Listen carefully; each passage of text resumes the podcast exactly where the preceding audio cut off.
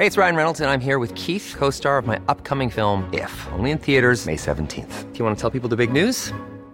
All right, I'll do it. Sign up now and you'll get unlimited for $15 a month in six months of Paramount Plus Essential Plan on us. Mintmobile.com slash switch. Upfront payment of $45 equivalent to $15 per month. Unlimited over 40 gigabytes per month. Face lower speeds. Videos at 480p. Active Mint customers by 531.24 get six months of Paramount Plus Essential Plan. Auto renews after six months. Offer ends May 31st, 2024. Separate Paramount Plus registration required. Terms and conditions apply if rated PG. Ahora inicia A la Una con Salvador García Soto. A la una. Donde la información fluye, el análisis se explica y la radio te acompaña. A la una con Salvador García Soto. A la una. Comenzamos. ¡Corruptazo! ¡Corrupto! Yo soy humanista mexicano.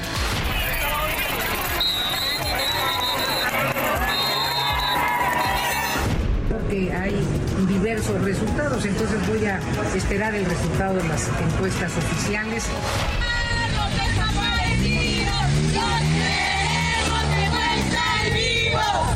Ya no hay dinero en el PRI porque pues ya ni hay PRI, ¿no? Entonces ya no tienen de dónde sacar.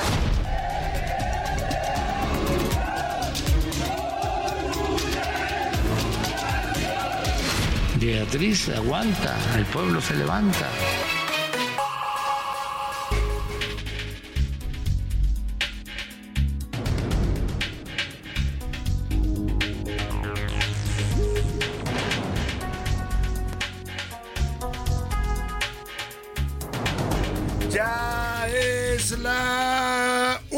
La tarde en punto en el centro de la República. Los saludamos con mucho gusto. Estamos iniciando a esta hora del mediodía a la una, este espacio informativo que hacemos para usted todos los días a esta hora del día. Estamos listos en este momento cuando el reloj marca la una de la tarde con un minutos para informarle, para entretenerle y también también para acompañarle en este momento de su día, en esta mitad de semana, miércoles 30 de agosto, mitad de semana y fin de mes. Estamos ya despidiendo prácticamente el mes de agosto y nos enfilamos ya a la última parte del año, septiembre, octubre noviembre y diciembre. El último cuatrimestre del año lo vamos a empezar justamente pues ya en cuestión de horas estaremos iniciando el mes de septiembre. Por lo pronto, en este miércoles tenemos mucha información para compartirle. Ya lo sabe, como todos los días hemos preparado un panorama informativo con lo más importante solo lo más importante de lo que haya ocurrido en el país, en la ciudad y el mundo. Lo va a escuchar usted aquí en las siguientes dos horas en A la Una. Yo soy Salvador García Soto, le doy la más cordial bienvenida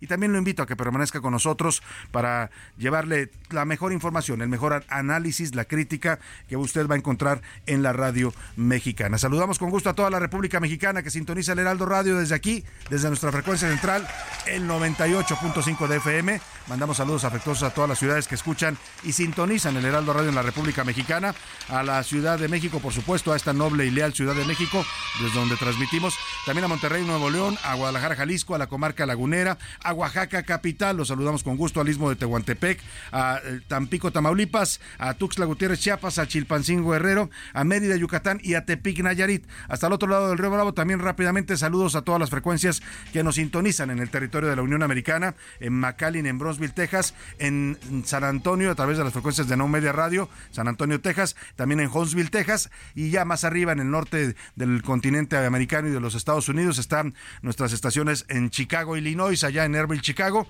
Mandamos muchos saludos, igual en el estado de, Iowa, en las ciudades de Cedar Rapids, Cedar Rapids e Independence, Iowa. También hoy especialmente saludamos a toda la gente que nos está viendo a través de esta transmisión en vivo y en directo en TikTok.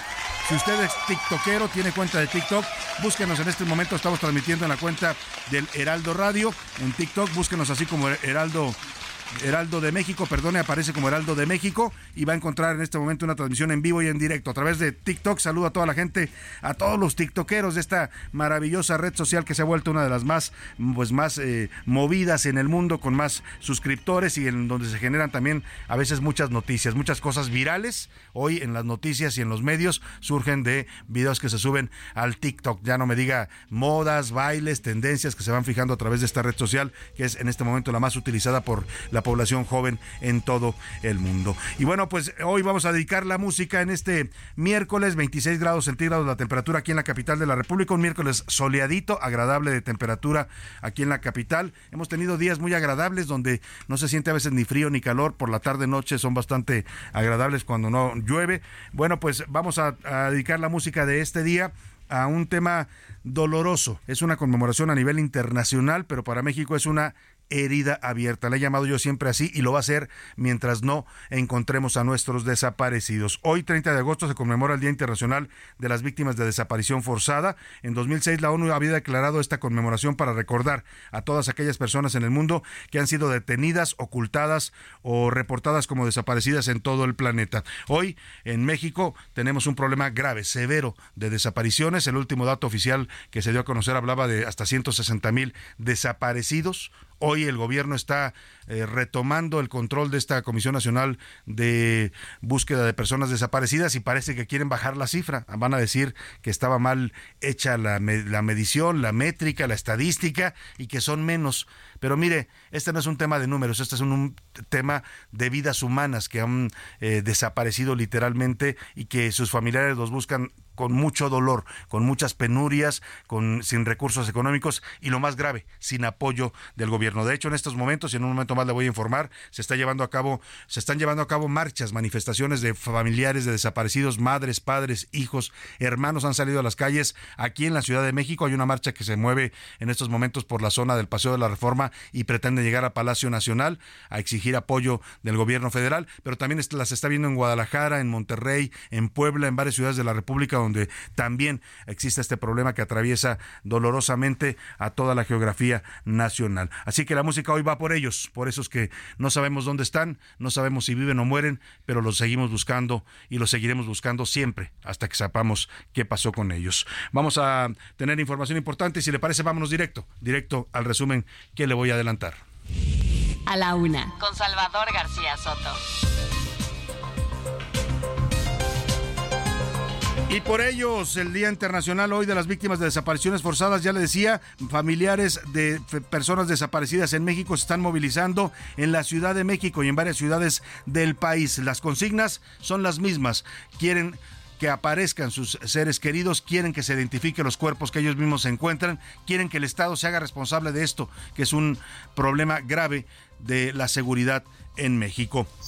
Y vaya, después de cinco meses congelado, hoy por fin ha sesionado el INAI. Esto después de que la Suprema Corte de Justicia de la Nación ya le permitió trabajar solamente con cuatro comisionados. Le voy a tener el reporte de la primera sesión del INAI en, creo que fueron cuatro o cinco meses los que estuvo prácticamente, cinco meses en total los que estuvo inactivo el Consejo del INE y habrá declinación. El comité organizador del Frente Amplio por México está analizando adelantar los resultados de la segunda encuesta para conocer cuál de las dos aspirantes a la candidatura presidencial, Xochil Gálvez o Beatriz Paredes, debe llegar sola al, domingo. Parece todo indica. En el PRI están reunidos en este momento Alito Moreno, también negociando con Beatriz Paredes para saber si la bajan de la candidatura y entonces pues se cumpliría lo que pronosticó hace meses el presidente, que Xochitl Gálvez estaba ya decidida como candidata del frente opositor.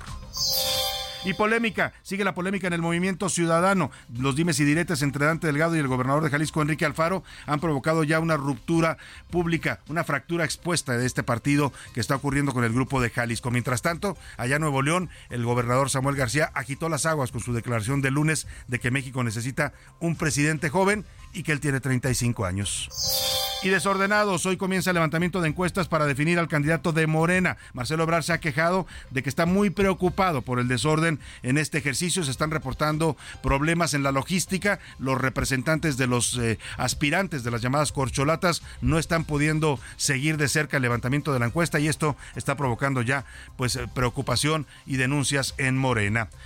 Y en la segunda hora de la una le voy a tener una mesa de análisis sobre la inteligencia artificial, esta realidad que ya el futuro nos alcanzó. Estamos ya en un mundo lleno de robots, de máquinas que nos empiezan a sustituir en labores que hoy hasta hoy realizamos los humanos. Vamos a tener aquí en el estudio, en la cabina, a dos especialistas de la Universidad Iberoamericana que está organizando un foro internacional sobre inteligencia artificial al que vienen expertos de todo el mundo y van a venir a platicar con nosotros sobre los usos, las aplicaciones y los retos también que plantea para la humanidad la inteligencia artificial.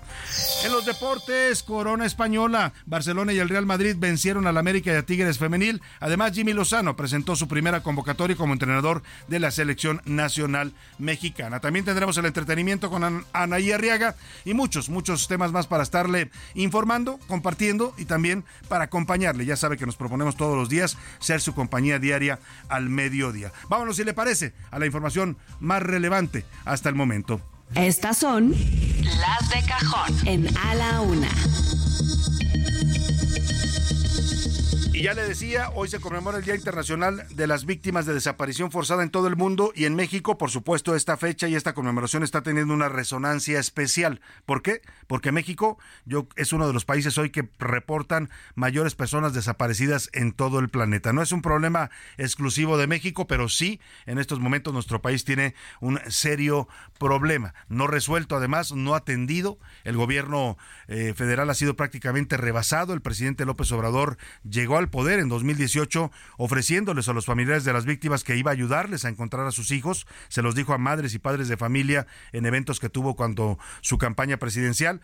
Hoy el presidente no solo se ha distanciado de las víctimas de desaparición y sus familiares, sino que se ha negado a recibirlas en Palacio Nacional y además, además pues las ha cuestionado y ha criticado su lucha eh, desesperada por encontrar a sus familiares. En México se cuentan en este momento en 120 mil personas desaparecidas desde que se tiene registro. Durante el mandato del presidente López Obrador se contabilizan solamente en lo que va de este gobierno, en los cinco años de gobierno, 42 mil desapariciones. De seguir esta tendencia, terminará con, con más del doble de las desaparecidos que se reportaron en el sexenio de Felipe Calderón.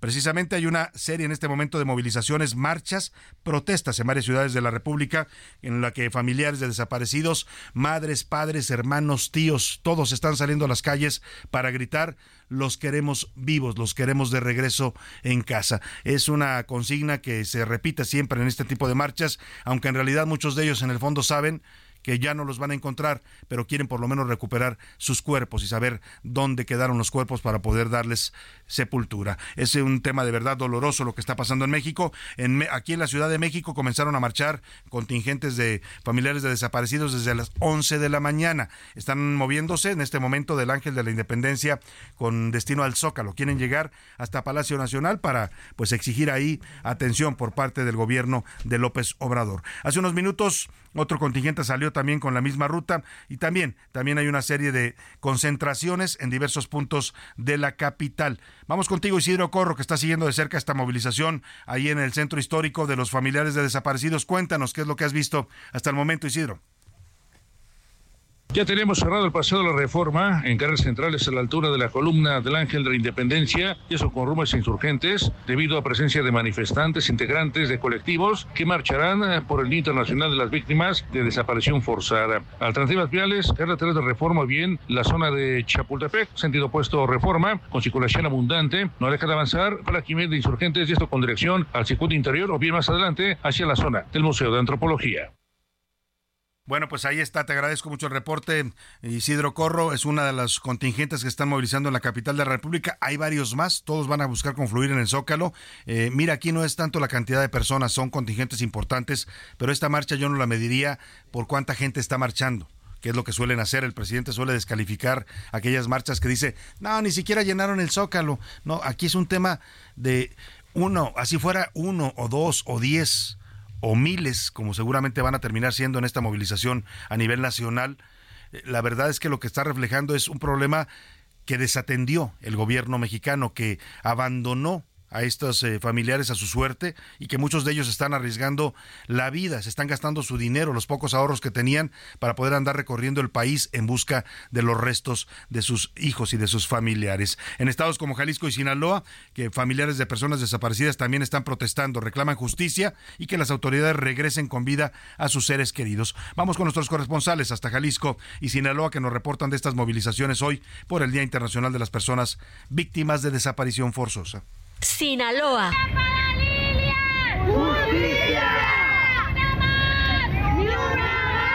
El colectivo de búsqueda de personas desaparecidas Sabuesas Guerreras realizó la Marcha de las Luces en Sinaloa. Esta actividad se llevó a cabo como parte de los esfuerzos para recordar a los desaparecidos y concienciar sobre la urgente necesidad de abordar el problema de las desapariciones forzadas. Horas previas a la Marcha de las Luces en Sinaloa, integrantes del colectivo visitaron las instalaciones de lo que será el primer panteón forense en la región. Jalisco.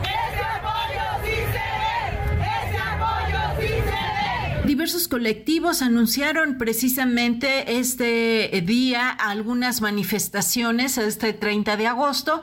Por la mañana, en punto de las 9.30, eh, justo en la glorieta de las y los desaparecidos, ahí en la avenida Chapultepec y Niños Héroes, eh, salieron hacia Palacio de Gobierno eh, diversos colectivos para exigir a las autoridades que se busque a sus familiares en vida, que se esclarezcan estos casos. Insisto, Jalisco ocupa el primer lugar nacional en este tema. Sí, Jalisco ocupa ese primer lugar, nada honroso, vergonzoso para el estado de Jalisco ser el primer lugar en desapariciones a nivel nacional. Mira, este problema de las desapariciones, la conmemoración hoy habla de desapariciones forzadas y el concepto de desaparición forzada se refiere regularmente a personas que son desaparecidas por autoridades del Estado, por motivos políticos, por represión, por eh, conflictos internos. En México, en este fenómeno, por supuesto que hemos tenido históricamente desapariciones forzadas, lo tuvimos en la época de la Guerra Sucia, allá por los años 70, cuando el gobierno comenzó a combatir a los grupos insurgentes, a los grupos guerrilleros que se levantaron en armas para protestar por la situación social del país.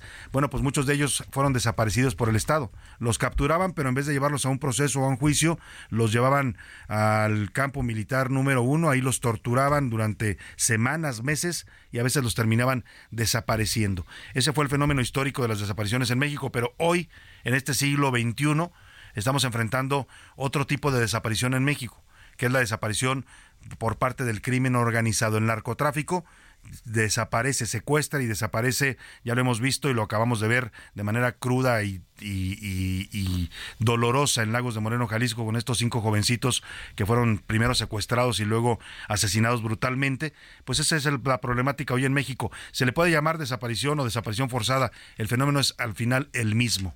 Lo que cambia es quién desaparece a las personas, pero en México hoy tenemos esta severa problemática. Y una de las caras más, más eh, eh, duras y más dolorosas de este fenómeno es el, el fenómeno de las madres buscadoras, los llamados colectivos o colectivas, como se han denominado, de madres, de familia, que están recorriendo todo el país en distintos estados. Las hay en Jalisco, las hay en Tamaulipas, las hay en Michoacán, las hay en Guerrero, las hay en Baja California, las hay en eh, Chihuahua en donde quiera que vaya usted en este momento, porque sabe qué, y a mí me duele decirlo, lo he escrito varias veces en mi columna la, de la Universal, Las Serpientes Escaleras, México se ha convertido en una enorme fosa clandestina. Hoy, hoy es muy probable que donde usted escarbe en algunos terrenos encuentren se encuentren cuerpos. Así van por la República, por toda la geografía, estos colectivos de madres que van recorriendo inmuebles abandonados, terrenos, zanjas, en busca de los cuerpos de sus hijos. Milka Ramírez nos cuenta de las madres, las madres de los desaparecidos en México. El principal obstáculo para nosotras es la apatía, la insensibilidad, la burocracia y la impunidad por parte de las autoridades. En México hay más de 234 colectivos de madres que a diario arriesgan la vida para buscar a sus desaparecidos. Debido a la falta de acción de las autoridades, los familiares toman palas, picos y todo el valor posible para atender a las llamadas anónimas que dan un poco de esperanza, con lugares donde presuntamente hay restos humanos. Recorren montes, mares, lagos, basureros e inmuebles abandonados. La búsqueda es hecha hasta debajo de la tierra y por aire con drones. Habla Ceci Flores, fundadora del colectivo de Madres Buscadoras en Sonora a través de llamados anónimos o de lugares que nosotros pensamos que puede haber personas, ya sea montes, orillas de los mares, arroyos, pues nos vamos a los lugares con un pico y una pala, nuestra herramienta principal. Pero la búsqueda de sus dos hijos desaparecidos no es fácil. Pues preguntando aquí, allá, o sea, ¿quién se los llevó? Preguntamos, oye, ¿es de un cártel? ¿Quién es? Y empezamos a preguntar todo. Para Delia Quiroa, vocera del Colectivo Nacional de Víctimas 10 de marzo, la atención de las autoridades es deficiente y no dan resultados sobre las investigaciones. Ella busca a su hermano. Habla Delia Quiroa, vocera del Colectivo Nacional de Víctimas 10 de marzo. La atención es muy fría, muy grosera, muy deficiente. Desde que llegas te tratan mal. Y al principio uno se pone a llorar y se va y no sabe qué hacer, pero ya después nos despiertan el coraje y es cuando ya nos ponemos nosotros exigentes. Una y otra vez han buscado y solicitado el apoyo de las autoridades estatales y federales. Ante la falta de resultados, el colectivo 10 de marzo apeló a la humanidad de los delincuentes. Envió una carta dirigida a nueve cárteles para pedir que no desaparecieran más personas y que no se llevaran los cuerpos en los enfrentamientos. Desde ese momento, algunas cosas han cambiado. Habla Delia Quiroa, vocera del colectivo nacional de víctimas 10 de marzo. Ya no se llevan los cuerpos en los enfrentamientos, antes se los llevaba, no. Yo he observado eso en Tamaulipas y en Jalisco, lo he observado. A pesar del miedo, no se detienen. Habla Ceci Flores, fundadora del colectivo de Madres Buscadoras en Sonora. Sí, claro que tengo miedo, soy humana, pero mi miedo más grande es no volver a ver a mis hijos. Habla Delia Quiroa, vocera del colectivo nacional de víctimas 10 de marzo. ¿Cómo no? Yo tengo miedo, pero mira, yo pues a como puedo, yo tomo mis precauciones y yo, yo creo en Dios. Las Madres Buscadoras de Sonora iniciaron con una sola persona, su fundadora, Cecilia Flores, motivada por la desaparición de sus hijos. Hoy está integrado por más de 2.000 madres que, como ella, buscan a diario a sus desaparecidos. Mientras que el colectivo 10 de marzo inició con cinco personas. Hoy son más de 300 familiares en búsqueda de sus seres amados. Y es que el problema no es menor. En México hay 110.986 personas desaparecidas y no localizadas. Y va en aumento. Durante el primer semestre del 2023, de acuerdo con cifras del Registro Nacional de Personas Desaparecidas y No Localizadas, se registraron 13.601 casos. 5.894 siguen desaparecidos, mientras que 7.707 ya fueron encontradas. En lo que va del sexenio, la cifra se reflejó en 42.029 personas. Así, en promedio, una persona desaparece cada hora en México. Para la una con Salvador García Soto, Milka Ramírez. Pues ahí está esta eh, cara de los desaparecidos que son las madres buscadoras, se han convertido en todo un fenómeno, ya son incluso conocidas a nivel internacional, las buscan para entrevistas de otros países porque pues es la expresión más dolorosa ver a una madre buscando a su hijo y el dato más eh, grave, fíjese, además de lo que les cuesta de no tener apoyo del gobierno, de gastarse sus propios recursos, de arriesgarse, porque muchas de ellas están arriesgando la vida, a ver, se están metiendo con los criminales, con los narcotraficantes, cuando empiezan a preguntar quién se llevó a sus hijos, están tocando pues los intereses de estos grupos armados. Y, por lo menos de 2021 a mayo de 2023, o sea, del 2021 a este año, al menos siete personas, varias de ellas madres de familia, han sido asesinadas en el país por buscar a sus seres queridos, por andar removiendo pues hasta la tierra para poder encontrarlos por andar preguntando, los terminan asesinando. El último caso doloroso fue el de Teresa, eh, que en junio pasado fue atacada con arma de fuego en las calles de Celaya porque estaba buscando a su hijo desaparecido. El, el dato más grave que nos daba Milka Ramírez y que le comentaban las eh, dirigentes de los colectivos de madres buscadoras es que como el gobierno no les ha querido escuchar, como el presidente se ha negado a recibirlas, como no les están dando apoyo, pues ellas tuvieron que pedirles a los narcos que por favor las ayudaran por lo menos cuando hay enfrentamientos no llevándose los cuerpos o cuando van matan a algún secuestrado, por lo menos dejando ahí el cuerpo para que ellas los puedan encontrar. Y decían que fíjese qué ironía y que eso nos refleja bien el México que estamos viviendo. Les hizo más caso el narco, que ahora ya está dejando los cuerpos para que ellos los puedan recuperar, que el gobierno. O sea, primero las escuchó el narco que el gobierno.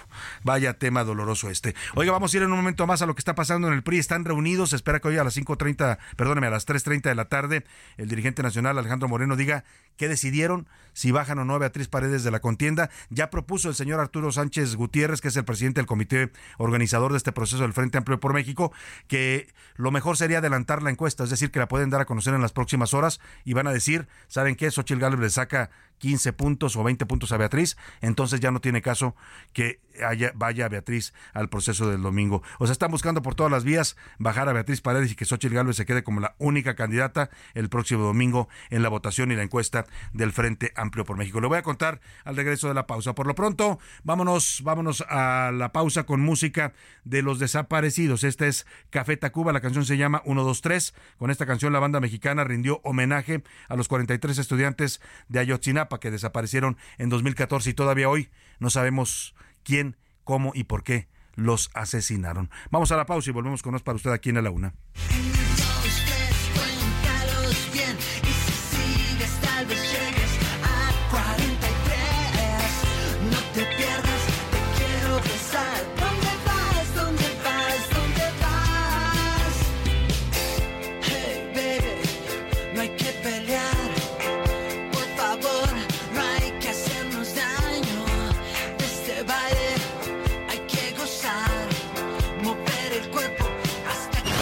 No le cambies. Estás en A la Una con Salvador García Soto.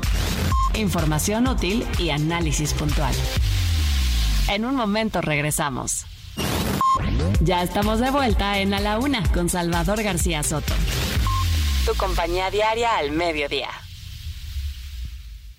¿Tienes miedo de que tu hijo se convierta en un adulto insatisfecho? Este 14 de octubre en el Master Bebemundo vamos a darte las herramientas para que tu hijo se convierta en líder de su propia vida. Master Bebemundo 2023, niños felices, adultos líderes. En Papalote Museo del Niño, boletos a la venta en masterbebemundo.com.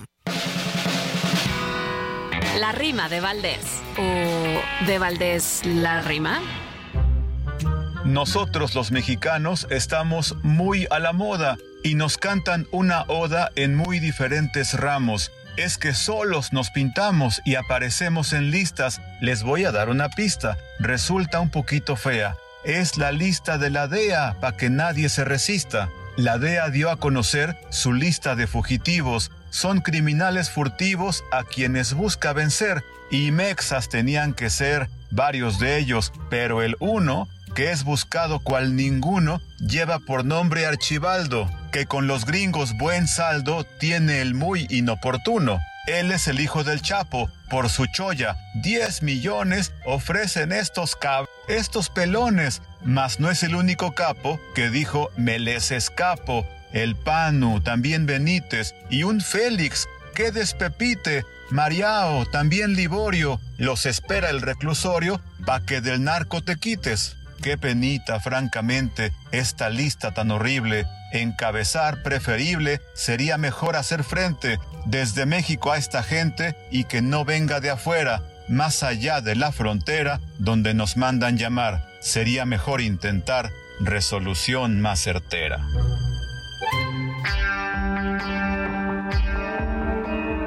De acuerdo con el portal de estadística Estadista, entre enero de 2006 y agosto de 2023, en México se han contabilizado un total de 95.900 personas desaparecidas o no localizadas. Más del 75% de estas personas son hombres. Cabe destacar que más del 50% de los casos se registraron durante los últimos cinco años.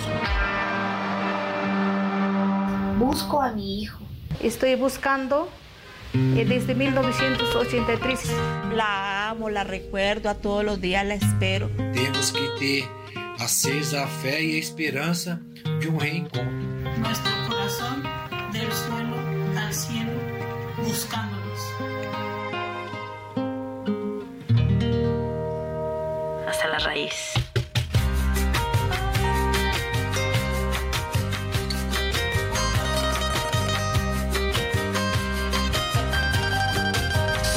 Cruzando ríos, andando selvas, amando al sol. Cada día sigo sacando espinas de lo profundo del corazón. En la noche sigo encendiendo sueños para limpiar con el humo sagrado cada recuerdo. Cuando escribo tu nombre arena blanca con fondo azul. Cuando miro al cielo en la forma cruel de una nube gris, aparezcas tú. Una tarde subo una alta loma, miro el pasado, sabrás que no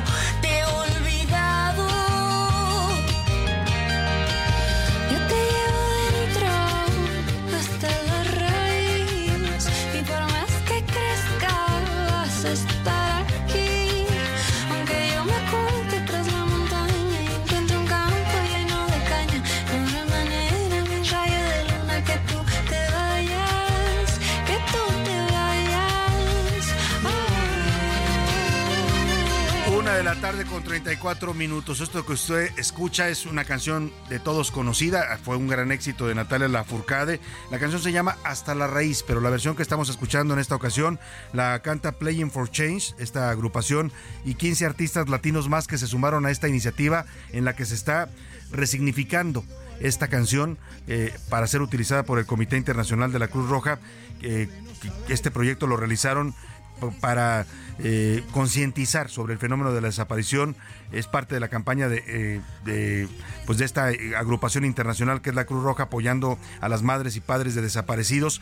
Natalia Lafourcade y Leonel García colaboraron en este proyecto. Ella es la autora de esta canción. Ambos son autores, es una coau- coautoría. Se dieron los derechos para que se pueda utilizar a nivel internacional por la letra, aunque originalmente se pensó quizás como una letra romántica, de fidelidad, de amor, de fraternidad, hoy, hoy es un himno. Podría cantarla cualquier padre, cualquier madre, cualquier hermano, cualquier hija que quiera encontrar a su familiar desaparecido. Hasta la raíz, ahí adentro está el recuerdo y el amor que mueve a los buscadores y buscadoras en México de desaparecidos. Escuchemos un poco más y seguimos con usted aquí en A la Una. Yo te llevo dentro hasta la raíz. Y por más que crezcas, vas a estar aquí. Aunque yo me oculte tras la montaña y encuentre un campo lleno de caña. No habrá manera, mi rayo de luna, que tú te vayas. A la una. Con Salvador García Soto. El ojo público. En A la Una tenemos la visión de los temas que te interesan en voz de personajes de la academia, la política y la sociedad. Hoy escuchamos a José Narro Robles en Un México Nuevo. El ojo público. ¿Qué tal? Muy buenas tardes tengan todas y todos ustedes. En México, nuestro tiempo es de contrastes y de perplejidad. Mientras lo político domina el escenario, se acumulan problemas que afectan la vida de nuestra población y también su futuro. Eso es fácil de documentar.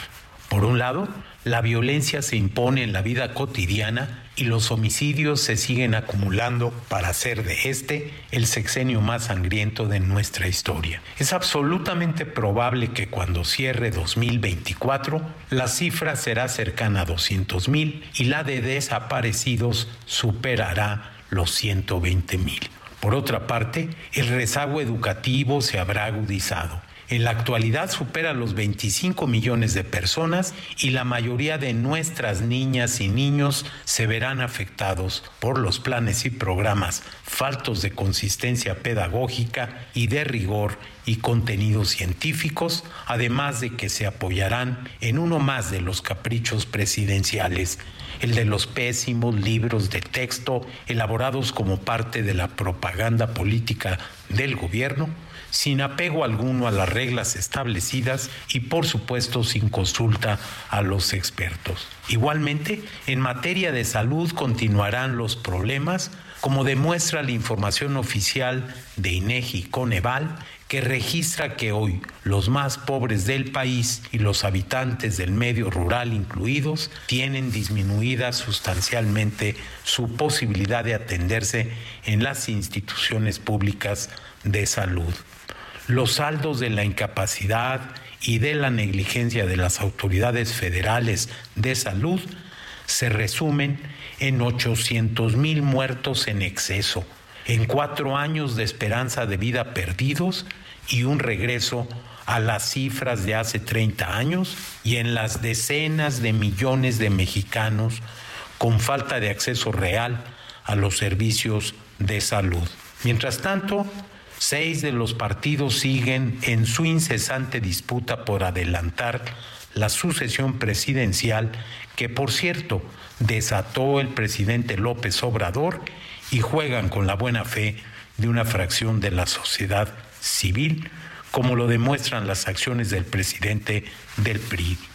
Total, que lo que uno quisiera ver es un México nuevo, ver que este gobierno termina pronto y que las cosas pueden ser distintas en el siguiente.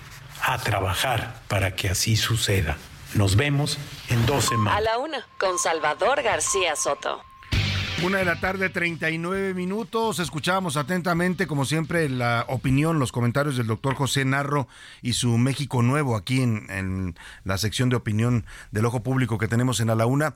Interesantísimo su comentario, como siempre. Lo que decía es, nos espera un México complicado para 2024. El cierre de sexenio se está previendo como un cierre de sexenio difícil por muchos indicadores negativos que lamentablemente están teniendo en el país. Esto va más allá ¿eh? de si usted está a favor o en contra de López Obrador, de su gobierno. Son los datos duros de los que habla el doctor y dibujan un panorama complicado.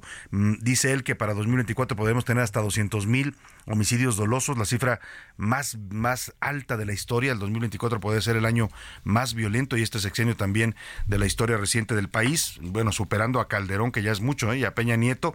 Y luego más de 120 mil desaparecidos y las problemáticas que estamos arrastrando en este momento en educación, la, el problema de la salud, que yo no tengo nada que decirle sobre eso, usted sabe bien lo que está pasando con la salud pública en México, la seguridad y bueno, la violencia, justo hoy que hablamos del fenómeno de los desaparecidos. Oiga, y los que quieren desaparecer a Beatriz Paredes son los priistas. Bueno, primero la alentaron, la apoyaron, la impulsaron, pero ahora quieren bajarla de la contienda. Literalmente, ya lo eh, eh, adelantó Alito Moreno. Hoy se está llevando a cabo en estos momentos una reunión en el CEN del PRI para definir este tema, si Beatriz Paredes sigue o no sigue en la contienda que se va a definir este domingo. A mí me parece absurdo que la bajen a tres días de la contienda. Bueno, la hubieran dejado llegar al final, aunque perdiera, ¿no? Además, Beatriz Paredes aquí nos lo dijo en estos micrófonos varias veces que la entrevistamos, ella no iba a impugnar ni a hacer eh, problemas si perdía, iba a reconocer, iba a levantarle la mano a la ganadora, pero bueno, así lo decidieron en el PRI, está, se espera que a las 3.30 de la tarde den a conocer su decisión. Y bueno, todo está ya parece que confabulado para que esto pase, ya no solo es el PRI y Alejandro Moreno que quieren bajar a Beatriz Paredes, quién sabe por qué razón, muchos ya empiezan a especular qué negoció Alito, lo presionaron del gobierno, qué le van a dar a cambio. El tema es que eh, en el frente también ya hay voces que se pronunciaron en este sentido. Arturo Sánchez, que es el presidente del comité eh, organizador de este proceso interno del Frente Amplio por México, eh, dice que pues lo más probable y lo mejor sería en este momento adelantar la encuesta, que ya se conozcan los resultados de la encuesta, ya está terminada y ya decir claramente pues que Xochitl Gálvez, digamos, arrasó, que le ganó a Beatriz Paredes y que ya no hay sentido para la competencia del domingo. Ya Xochitl pues sería casi declarada candidata por aclamación. Más adelante vamos a conversar con el señor Arturo Sánchez para que nos explique esto que está proponiendo. Por, por lo tanto, por lo pronto, exgobernadores y exlegisladores del PRI le exigen al Frente Amplio que el proceso siga que deje Alito Moreno que Beatriz llegue hasta el final, indicaron que concluirlo abruptamente como lo están haciendo puede abrir la puede afectar las posibilidades de competencia de este frente, porque al final lo quieran o no le van a dar la razón a López Obrador. Eso es lo más grave de todo esto, que López Obrador hace varias semanas, cuando esto empezaba el proceso del frente, dijo, hombre, para, hace dos meses, ¿para qué hacen un, proceso? Ya Xochitl es la candidata, ya la eligió, dice él, que Claudio X González la puso. La realidad es que más allá de lo que diga el presidente, Xochitl Gálvez sí, sí despertó muchas más expectativas que Beatriz Paredes. Ese, es clarísimo, pues no es que estén inventando que Xochitl va arriba. Pero bueno, pues al final es la decisión que están tomando. Ayer, en la reunión plenaria de diputados y senadores del PRI, la senadora Beatriz Paredes dijo que ella quiere quedarse hasta el final. El problema es que la dejen. Escuche usted lo que dijo Beatriz. Voy a ver las, eh, el resultado de las encuestas oficiales, porque hay diversos resultados, entonces voy a esperar el resultado de las encuestas oficiales encargadas por la comisión organizadora, que para mí son los eh, resultados que inciden en el proceso.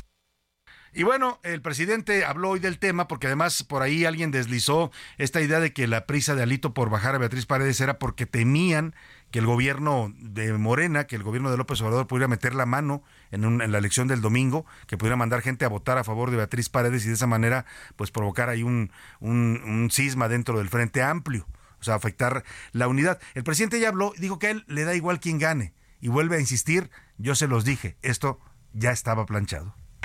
Eso ya está planchado, pero desde hace, se los dije, se los dije desde casi cuánto, dos meses. El asunto se está poniendo este, interesante. Están todos pidiendo ¿no? que la señora decline. No quieren ningún riesgo, es que hicieron compromisos. Beatriz aguanta, el pueblo se levanta. Este... Bueno. Está contento el presidente, muy contento porque efectivamente le van a dar la razón, pues sus opositores, la, el PAN, el PRI, el PRD le van a terminar dando la razón. Fíjese cómo va uno conociendo a los políticos. Yo ya llevo pues todo lo que lleva el gobierno del presidente escribiendo sobre su gobierno, sobre él, sobre este personaje y este presidente pues histórico que es López Obrador en muchos sentidos, ¿no? Y yo decía en la columna de, de, de ayer, si mal no recuerdo, justamente esto. Al final lo único que van a lograr es que el presidente salga a la mañanera y diga, se los dije. Y ahí está. Mire, justamente hoy dijo, yo se los dije, hace 12 meses se los dije. Y efectivamente el tiempo le está dando, al parecer, el tiempo y los líderes del Frente Amplio por México le están dando la razón.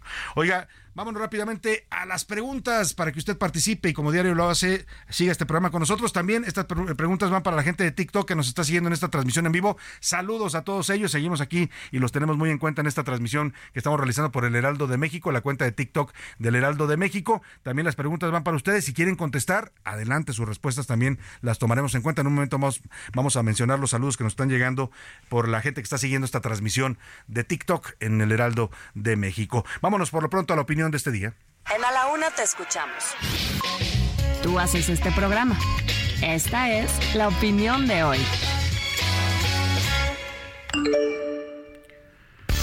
A ver, le tengo temas importantes en las preguntas del día. Uno de ellos tiene que ver justamente con esta decisión que están por tomar y anunciar. En un par de horas lo harán seguramente, o hoy por la tarde a más tardar, el Frente Amplio por México. Se van hasta el final con sus dos candidatas que están ya, estaban definidas, Beatriz Paredes y Xochitl Gálvez, o bajan a Beatriz Paredes y dejan que solo Xochitl Gálvez llegue solita el domingo a la contienda, que ya no sería contienda, ¿eh? ya sería nada más, pues, nada más como pues un entretenimiento, pues, ¿no? El tema es que la pregunta que hoy le formulo es si usted eh, cree que esta decisión que están tomando en el frente es la primera opción que le doy. Está bien, Xochitl Galvez está, es la mejor posicionada, siempre lo fue.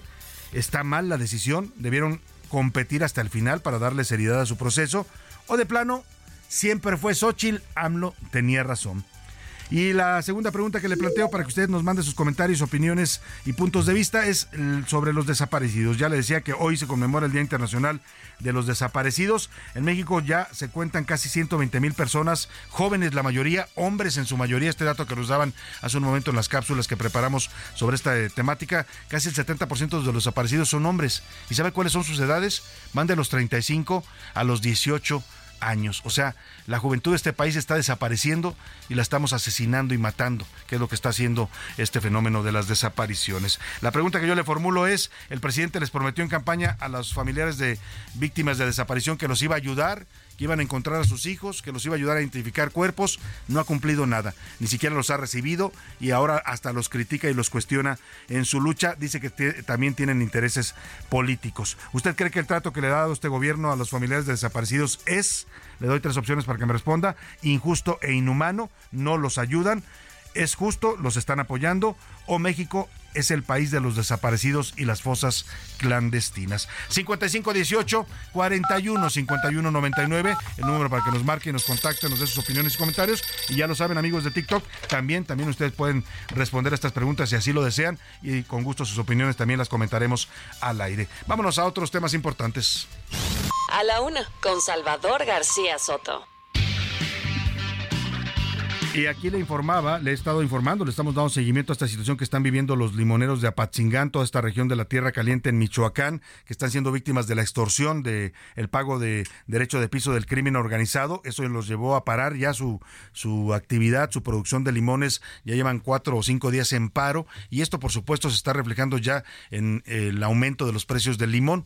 Y ayer hacíamos un sondeo en supermercados, en tianguis, y la gente está espantada ya de los precios del limón, eh, casi 300% subido su precio y está cotizando entre los 60, 70 hasta 80 pesos en algunos casos. Vamos a hablar de esta problemática porque ahí hay un eh, eh, padre, un sacerdote católico que se ha convertido también pues en un defensor de estas comunidades de la Tierra Caliente de Michoacán, ha hecho denuncias fuertes, ha sido voz para los que no tienen voz en esa problemática y me da gusto saludarlo esta tarde en la línea telefónica al padre Gregorio López Jerónimo, conocido como el Padre Goyo, allá en Apatzingán. Padre, qué gusto saludarlo, muy buenas tardes. Muy buenas tardes aquí a tu auditorio, a la orden. Pues eh, padre, decía usted hoy esta fuerte declaración que, pues por muy fuerte, parece muy realista también, a mí me lo parece, esto de que estamos viviendo ya literalmente en un narcogobierno. Un terrorismo, pasamos de vandalismo a terrorismo, así le entregamos nosotros a la cuarta T, un gobierno, un pueblo así rebelde, hablo de Michoacán, un pueblo rebelde, un pueblo aventado para adelante, no dejado, pero eran vandalismo, vándalos. Hoy pasa, nos ha hecho el favor de pasar la cuarta T, ha sido tan, tan transformadora que nos transformó de vandalismo a terrorismo. Hoy, lo más grave que en este momento que no hay empleo en, en la región, que la gente está de miserable, la delincuencia ha convertido a los terratenientes en indigentes, oílo bien, la cuarta T ha convertido al terrateniente en indigente. Y sea, y es así transformación. Yo creo que va como en la octava, no en la cuarta. Padre, eh, lo más grave para lo más grave para mí en este momento, por ejemplo, el, presidente municipal de Apatzingán se encuentra haciendo campaña, pues, pero está repartiendo despensas. Y dice así, eh, hay que darles eh, de comer, dice eh, textualmente, vamos a trabajar para portadoras de limón que no están trabajando ahora, no les falte el alimento de sus hogares. Ese es el compromiso. dándole unas despensas de unas lentejas duras, rancias, dándoles unos nopales en agua. Eso, eso no, eso no es comida, es una vergüenza para ellos mismos. Pero va, andan dando despensas y yo les acabo de escribir a varios diarios esto. Les digo que un el pueblo que recibe limosna en vez de justicia y oportunidades lo estás convirtiendo en, parásitos sociales. Estoy convencido que el individuo que depende del gobierno subsidiario que da limosnas al trabajador lo convierte en miserable de, lo convierte de trabajadores miserable, al laborioso lo hace ocioso y al decente lo hace indigente.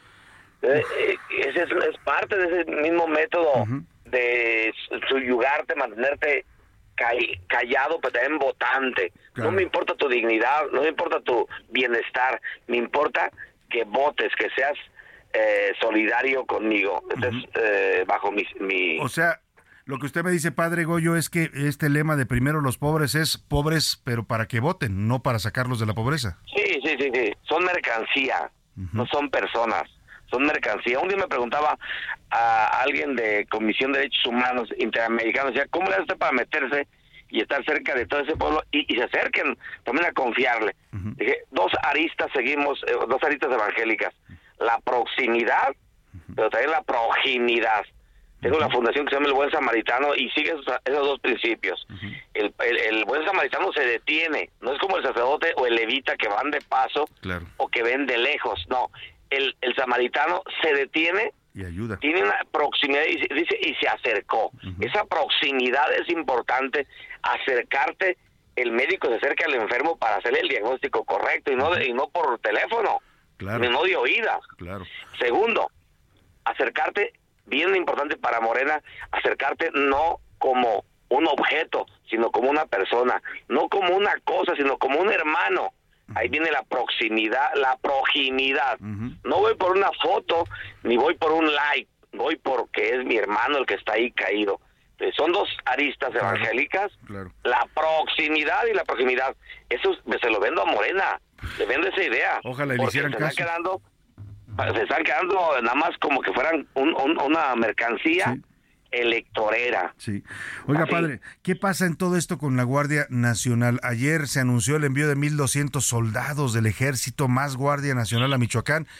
Esto ya lo vimos con Felipe Calderón, lo volvimos a ver con Peña Nieto, y hoy, dice usted, estamos peor en ese sentido en la 4T. ¿Qué pasa entonces con, con tanto gasto en, en militarización del país? Mira, ya es que en vano porque eh, este Bedoyi, Bedoyín le pidió permiso algo a, la federación que se esperara. Iban a venir hace 15 días, ¿eh? Sí. Ese, desplegado. Se esperaron porque él les quería avisar a sus ahijados que se retiraran. Hoy ya estaban todos encuevados, todos. Todos están encuevados. Lo curioso es que a nosotros la gente no dice dónde están. ¿Dónde están los Viagra escondidos? Eh, allá en la punta de agua, en la bodega que era del burrito. Ah, ¿Dónde está el voto escondido allá en el rancho que se llama Las Paredes? En el rancho Calicanto. Allí está ahorita encerrado, escondido. Se escondieron porque les avisó el gobernador. Usted me dice que los, los, los líderes de estos grupos de narcotraficantes son ahijados del gobernador. acuérdate que él es el fundador de la Guardia, de la Guardianes de la Paz. Sí. Ahora en, en abril se fundó un nuevo cártel que fundió a todas las células delictivas, solo que no todas quisieron entrar y es por lo que están peleando. Todos esos golpeteos que hay de, de grupos que ayer eran unidos, eh, el, brillante Silvano nos hizo un, un, cártel que se llamaba Cárteles Unidos. Cárteles Unidos, que donde fundió a todas las lacras, porque él sentaba a comer seguido con ellas. Pero luego Bedoya, para no ser silvanista, se hizo su propio eh, cártel, narco gobierno que se llama Guardianes de la Paz, donde están los Viagras, templarios blancos de Troya, Jalisco, tiene de todo. Apoyados y auspiciados desde el gobierno del estado. Vaya, vaya problemática, padre. Me, va a cortar la guillotina y no quiero parecer grosero con usted, pero vamos a seguir atentos, padre, y en comunicación. Y este espacio siempre está abierto a las denuncias que ustedes quieran realizar. A la orden. Le mando un abrazo. Dios bendiga. Y pidamos por este Pidamos por este Michoacán. El, gobierno tiene llamas. Sin duda alguna. Un abrazo, padre. Vamos a la pausa y volvemos con más aquí en la una. Heraldo Radio, la H se lee, se comparte, se ve y ahora también se escucha.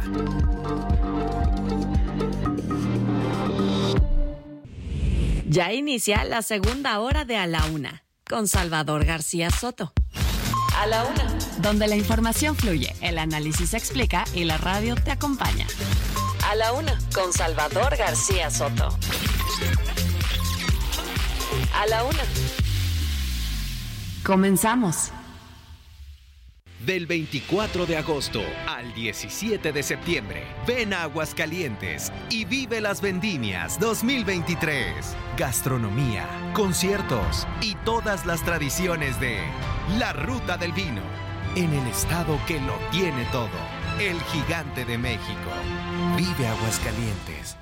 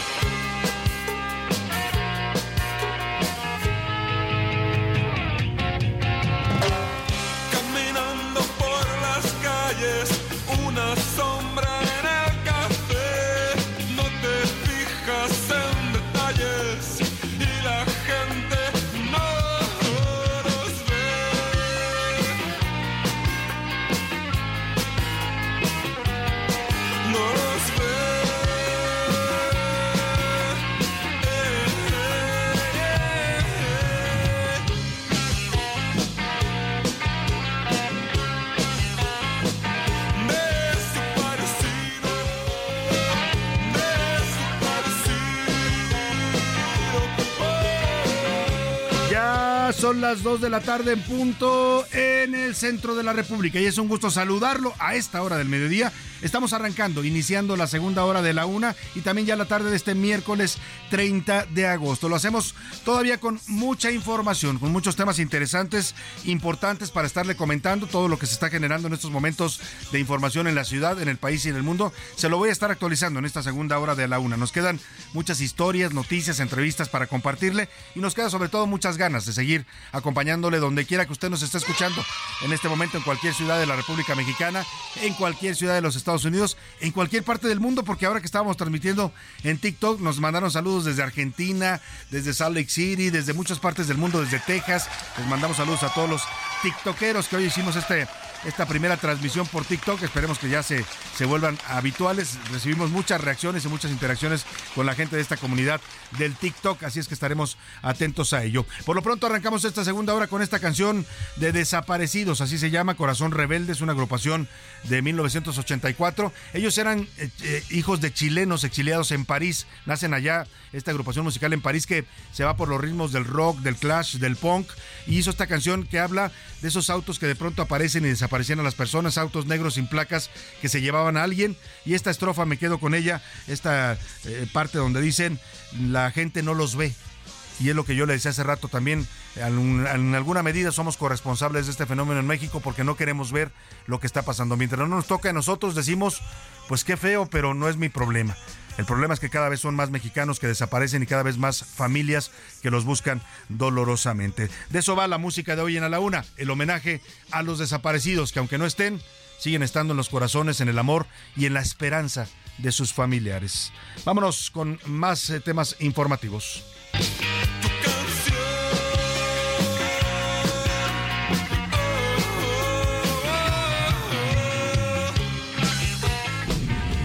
A la una. Con Salvador García Soto.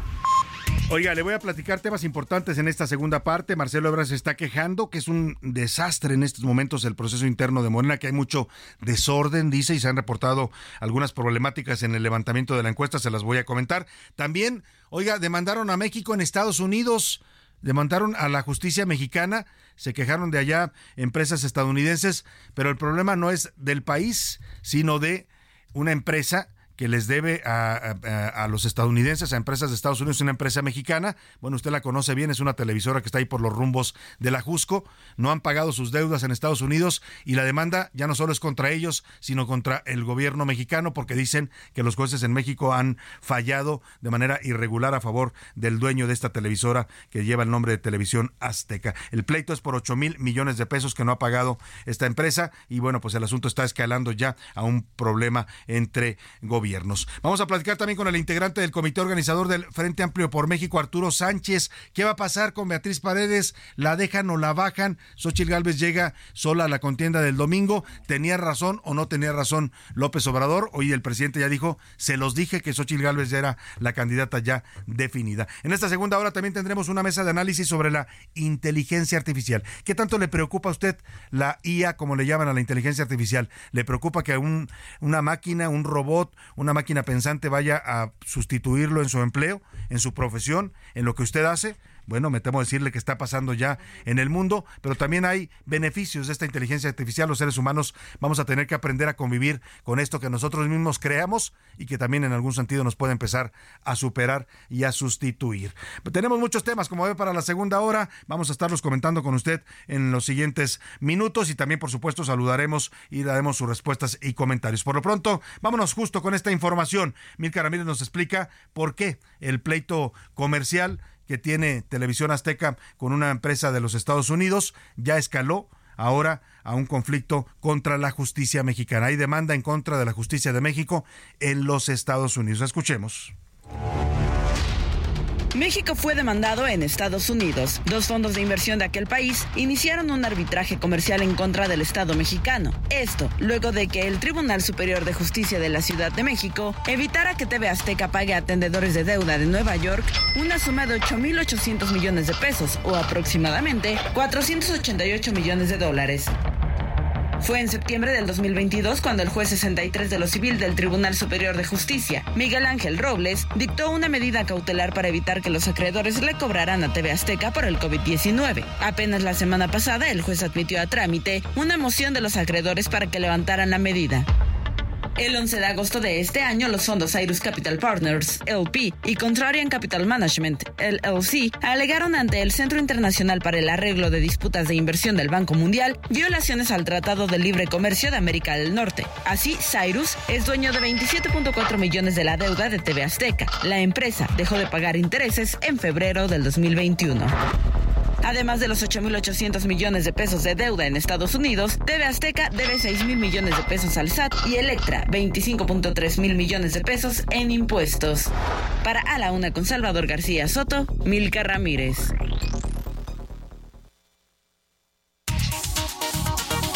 Dos de la tarde con siete minutos, ya escuchó usted esta problemática. Bueno, pues esperemos que se resuelva. ¿eh? Lo que debieron haber resuelto en los tribunales comerciales de los Estados Unidos, pues parece que no lo ha resuelto la empresa involucrada y ahora está brincando ya a una demanda en contra de la justicia de los jueces mexicanos. Vamos a ver en qué termina todo este pleito de televisión azteca con empresas a las que les adeuda sus acreedores en los Estados Unidos. los acusan de haber incumplido eh, pagos, contratos, adeudos y bueno, incluso ya están levantando este tema. Fíjese, puede llegar incluso hasta el Tratado de Libre Comercio ya como una queja formal en el TEMEC de del gobierno de los Estados Unidos. A ese grado estamos llegando. Oiga, y hablando de Estados Unidos, este miércoles el huracán Idalia tocó tierra en Florida.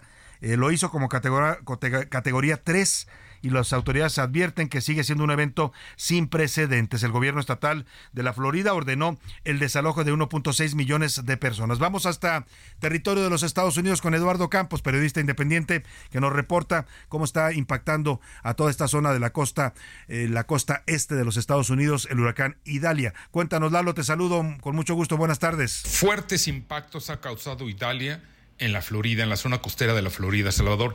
A las cerca de las 8 de la mañana entró el huracán Idalia eh, por Caton Beach, una zona poco poblada, pero los impactos realmente han sido importantes y las afectaciones para este estado eh, van a tardar varios meses en recuperarse, incluso me atrevería a decirte que hasta años, Salvador. Se reporta incluso ya la muerte eh, todavía no confirmada de hasta cuatro personas puede aumentar este número desafortunadamente. Los impactos, como te decía, han sido tremendos porque los vientos llegaron a superar en su momento los 120 kilómetros por hora. Y en algunas zonas, como te decía, en Caton Beach, donde entró el huracán, eh, el agua llegó a superar los 3 metros de altura. Un piso completo, por llamarlo así, de una casa promedio, fue totalmente cubierta por el agua.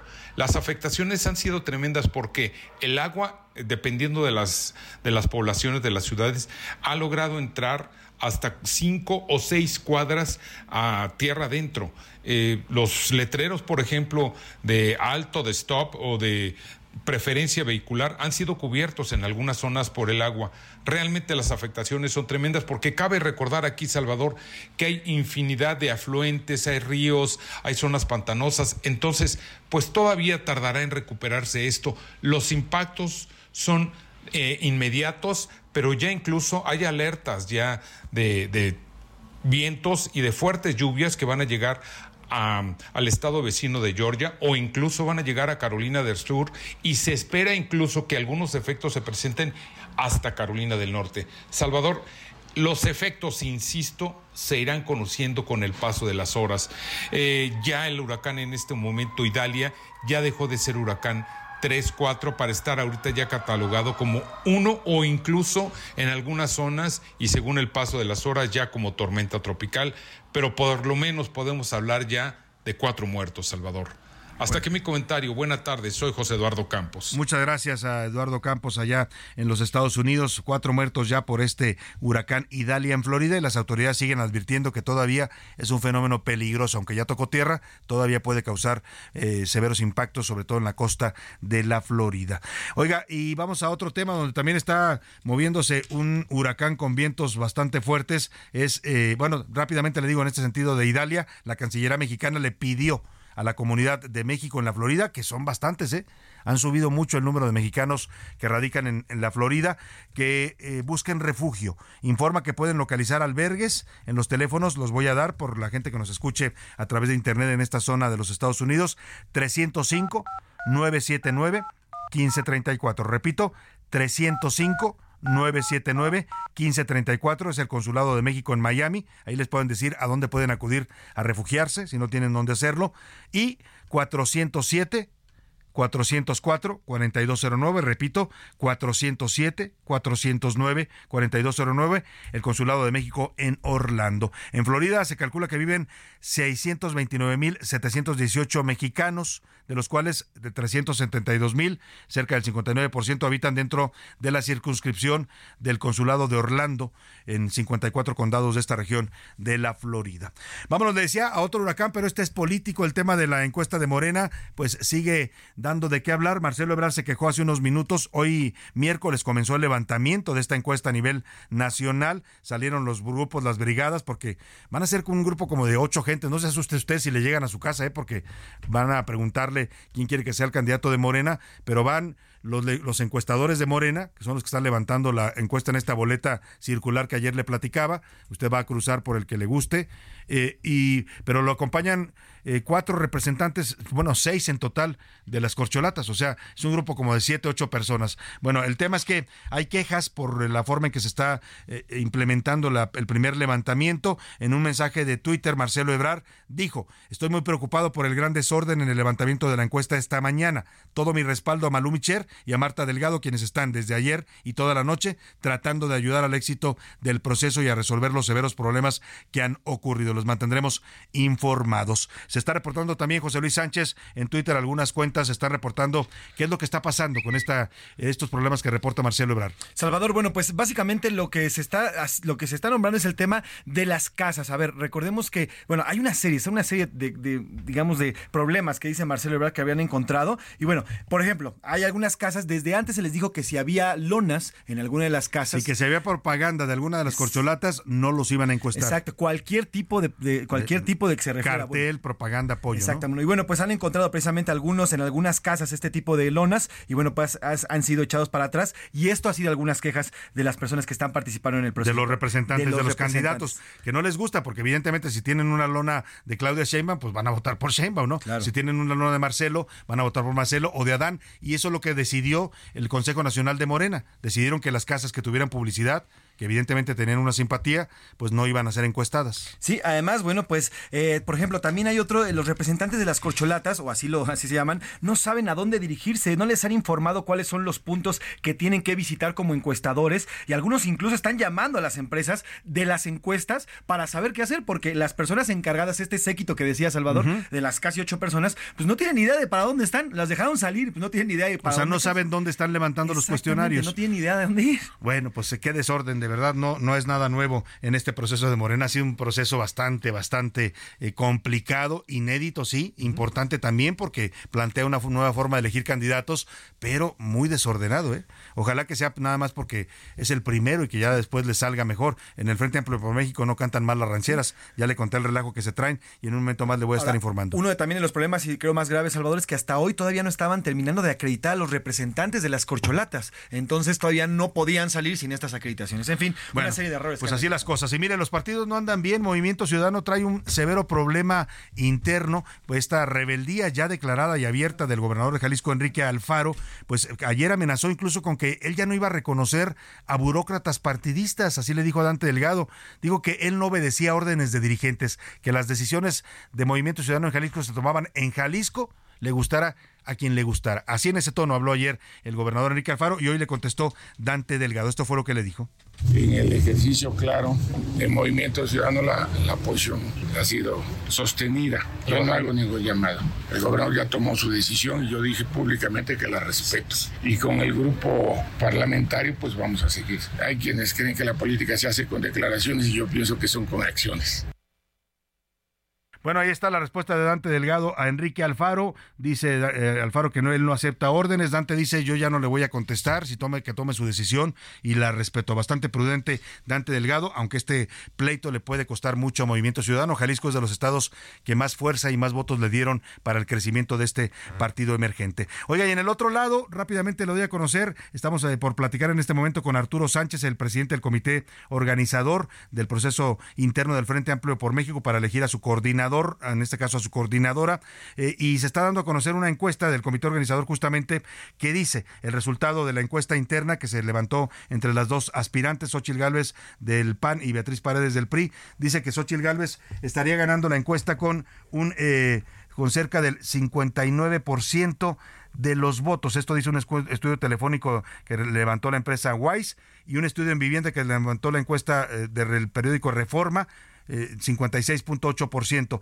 La ponderación, o sea, la media entre estos dos resultados sería de 57%, 57.58% para Xochitl Galvez. Beatriz Paredes eh, tendría cerca del 40.6% eh, eh, del estudio telefónico y 43.2% en vivienda. Es decir, Beatriz Paredes quedaría abajo 15 puntos con 42.42% en el ponderado de Xochitl Galvez. Saludo con gusto a Arturo Sánchez, él es el coordinador de este comité organizador de este proceso interno del Frente Amplio por México. Arturo, un gusto, muy buenas tardes.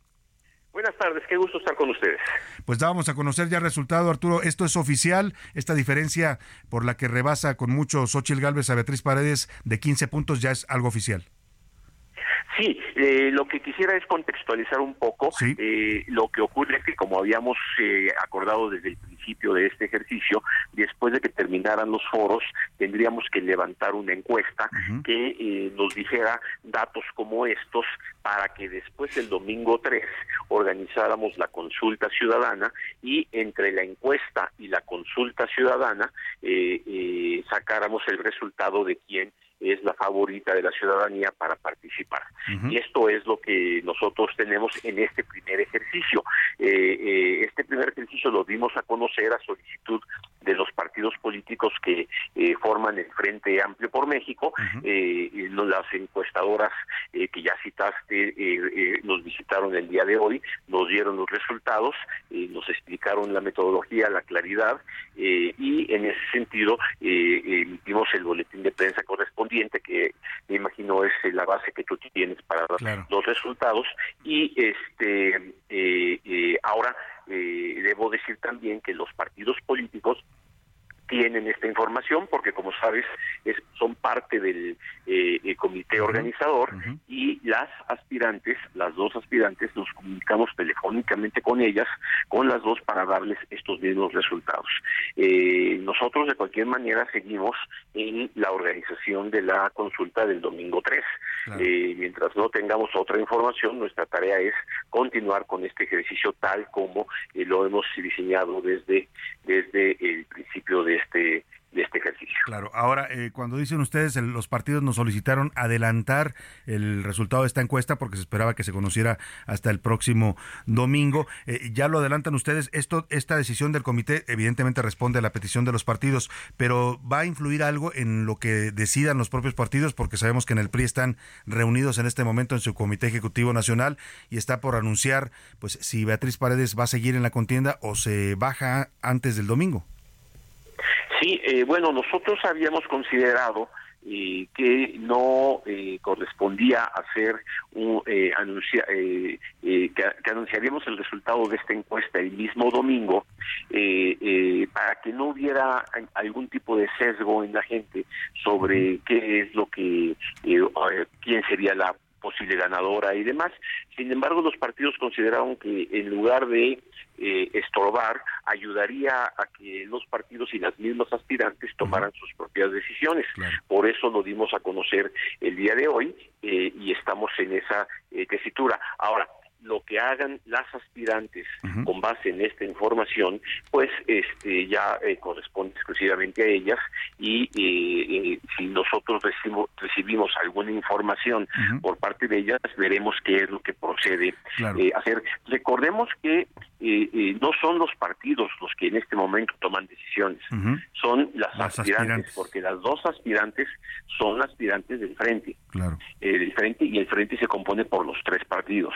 Pero eh, por eso nosotros quisimos informar inmediatamente a las aspirantes para que tomen las decisiones que a ellas corresponden. O sea, lo que usted me dice es que si se hace este anuncio, la decisión la tomará Beatriz Paredes Rangel en todo caso, no el Comité Ejecutivo Nacional, no el dirigente del PRI, Alito Moreno. Pues así lo hacemos, porque nosotros tenemos registrada a este a, Beatriz, como aspirante y ella sería la que nos tendría que este, informar en cualquier momento de su decisión. Ahora, si se toma esta decisión, si Beatriz Paredes anuncia en un rato más, que dijeron que a las tres y media saldrían a dar conferencia de prensa, que ella ya no va a seguir porque eh, acepta que eh, va en una clara desventaja con Xochitl Galvez, ¿qué pasa con la votación del domingo? ¿Aún así se llevaría a cabo? Bueno, eh, lo que ocurre es que, eh, eh, pues, a ver, cuando eh, Santiago Krill nos comunicó que eh, eh, no participaría más en esta eh, consulta, en este ejercicio, nosotros tuvimos que reacomodar varias de las actividades que teníamos. Por ejemplo, tuvimos que cambiar el diseño de la boleta para quitarlo a él y nada más poner a eh, Beatriz Paredes y a Xochitl Gálvez. Eh, si esto ocurriera, pues tendríamos una cosa muy curiosa, una elección con una boleta en la que habría un solo candidato. Entonces, lo que tendríamos que verificar es qué es lo que procede, acordar con eh, las mismas aspirantes si esto es pertinente o no y, cómo proceder. Pero mientras no tengamos eh, información directa, pues nosotros procedemos eh, tal como está planeado en organizar la eh, elección con dos aspirantes este domingo. Oiga, me estaba acordando ahora que hice una elección, una con una boleta con un solo candidato. No sé si fue en 1982 Miguel de la Madrid o fue antes José López Portillo, que nada más fue el único candidato en la boleta. En efecto, fue eh, fue en 1976 con José López Portillo, pero recordemos también que en ese tipo de elección lo que ocurría era que uno podía votar, como hasta la fecha podemos votar, por eh, candidatos no registrados. Y si no me equivoco, en aquel entonces mucha gente votó, porque había esa libertad, por Valentín Campa, eh, tu- que era un no registrado del Partido Comunista. Aquí no hay esa opción, no hay opción de votar por un candidato no registrado, por lo tanto, pues este votar por una sola persona, pues también tiene, eh, sin otra opción posible, eh, no hay muchas alternativas. Queda la opción de no votar o anular el voto. Pero bueno, en ese sentido nosotros tomaremos, de La acuerdo decisión. con eh, los, com- los colegas del comité, eh, qué es lo que procederá a hacer el domingo. Finalmente le pregunto a Arturo Sánchez fue. si, si qué es lo que procede, si se hace así la votación con una sola candidata. Eh, le, le quiero preguntar, me queda un minuto brevemente, sobre eh, usted es eh, un reconocido politólogo, yo lo tengo el gusto de conocerlo y entrevistarlo hace años, fue consejero del Instituto eh, Federal Electoral, ahora el INE, conoce de procesos y de materia electoral. Eh, el presidente dice que, que todo esto que hoy, hoy dice se los dije. Desde el principio yo dije que esto iba a ser un proceso simulado y que Xochitl ya estaba electa como candidata. ¿Qué le responde Arturo Sánchez a lo que comenta el presidente? Bueno, pues yo creo que este, eh, hay que hacer un seguimiento completo, este, incluso de cómo se vinieron perfilando eh, los fenómenos. A ver, número uno, hace 61 días iniciamos este proceso. Apenas hace 61 días. Y en este proceso pasaron muchas cosas. Eh, había 13 personas eh, eh, inscritas. Es un proceso inédito porque por primera vez se tomó en cuenta Arturo, ¿me va a cortar la guillotina? ¿Me aguanta tantito el, el corte para terminar esta idea? ¿Le parece? Con gusto, claro. Voy a la pausa y regreso con Arturo Sánchez, presidente del comité organizador del Frente Amplio por México. Heraldo Radio, la H se lee, se comparte, se ve y ahora también se escucha.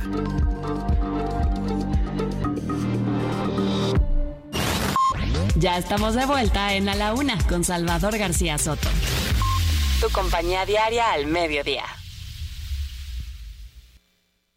Con el fin de impulsar la formación técnica y profesional, la investigación científica, el arte y la cultura, la Universidad Autónoma de Nuevo León se constituyó en los años 1930 como el proyecto más importante del siglo XX en la región. Recibió el apoyo de personajes como Alfonso Reyes, Pedro de Alba, Héctor González y Francisco A. Cárdenas y se sumaron las emblemáticas facultades de Filosofía, Ciencias y Artes, Medicina, Derecho y Ciencias Sociales, Ingeniería y Química y Farmacia, así como la Escuela Normal para Maestros, la Escuela de La Escuela Industrial y Preparatoria Técnica Álvaro Obregón, la Escuela de Enfermería, la Escuela de Obstetricia y la Escuela Industrial Femenil Pablo Olivas. De acuerdo con las Naciones Unidas, algunos de los derechos humanos que las desapariciones forzadas violan con regularidad son el derecho al reconocimiento de la personalidad jurídica, el derecho a la libertad y seguridad de la persona, el derecho a no ser sometido a torturas ni a otros tratos o penas crueles, inhumanos o degradantes, el derecho a la vida en caso de que la persona desaparecida muera, el derecho a una identidad o a un juicio imparcial y a las debidas garantías judiciales.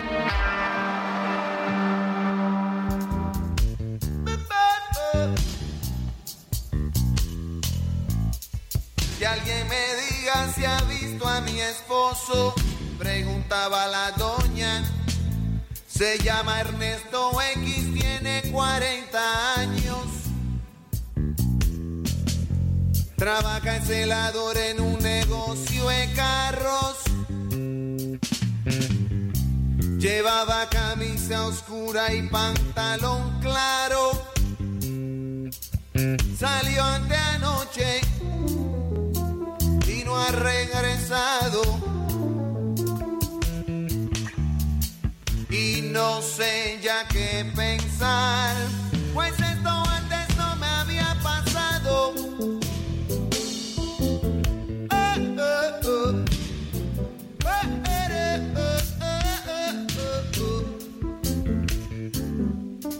2 de la tarde con 32 minutos. Estamos regresando de la, de la pausa con este clásico que se llama Desaparecidos de Rubén Blades y Seis del Solar, una canción de 1984. En estos ritmos entre la salsa y el jazz, Rubén Blades hizo, que esto, hizo esto que se convirtió en un himno. Tuvo un impacto, ha tenido un impacto a lo largo ya de varias generaciones sobre el tema de las desapariciones y también puso este tema en la agenda de muchos países porque al final las desapariciones son un tema de los que a veces los gobiernos no quieren hablar ni reconocer y en muchos casos lo más lamentable es que no quieren actuar para ayudar a las familias de los desaparecidos. Escuchemos un poco más del gran Rubén Blades y del Solar, Desaparecidos. Anoche escuché varias explosiones.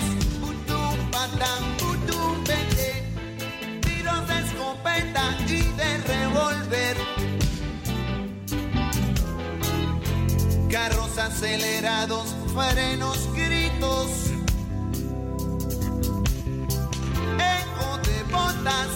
A la una, con Salvador García Soto. Vamos a retomar rápidamente esta conversación con Arturo Sánchez. Él es el presidente del eh, comité de este eh, organizador del proceso del Frente Amplio por México, politólogo, exconsejero del IFE. Eh, Arturo, me estaba usted respondiendo sobre esto que le preguntaba de lo que afirma el presidente, que el proceso fue una simulación, que la decisión de por Xochitl Gálvez ya estaba tomada desde hace tiempo. Usted me hablaba de todo lo que ha significado este proceso, de todas las depuraciones que fueron ocurriendo en una lista de más de 13 aspirantes. Lo escucho. Sí, y yo, yo consideraría además dos puntos adicionales para responder la pregunta. En primer lugar, el presidente no dijo desde el principio que iba a ser Xochitl Gálvez. Lo que él dijo es, denme dos semanas y yo les voy a decir. Si él estuviera tan seguro, nos hubiera dicho desde el principio Claro. eh, quién iba a ser y por qué, no cuando ya Xochitl había, eh, se había posicionado como una posible candidata. Y entonces, bueno, pues es una especie de, de trampa que hace el presidente. Y en segundo lugar, a mí me parece una gran falta de respeto por parte del presidente a muchas organizaciones de la sociedad civil que pusieron su empeño en un proceso acordado por tres partidos políticos que por primera vez incorporan a la sociedad civil para participar en un debate que fue abierto, amplio y que en efecto a la postre sí benefició eh, hasta ahorita a Xochitl Gálvez. El ejercicio falta la consulta del próximo domingo eh, y la decisión que eh, la misma Beatriz y eh, los partidos en general tomen. Pero sí me parece eh, eh, una ofensa no reconocer que hay un esfuerzo ciudadano, que hay un esfuerzo democrático para eh, tratar de eh, eh, mejorar la vida política de nuestro país. Claro. Y finalmente, quien sea la, la candidata eh, de- del Frente Amplio por México se debatirá con quien sea él o la candidata de Morena en un eh, espacio democrático. Claro. Y eso es eh, organizado, ese sí, por el INE.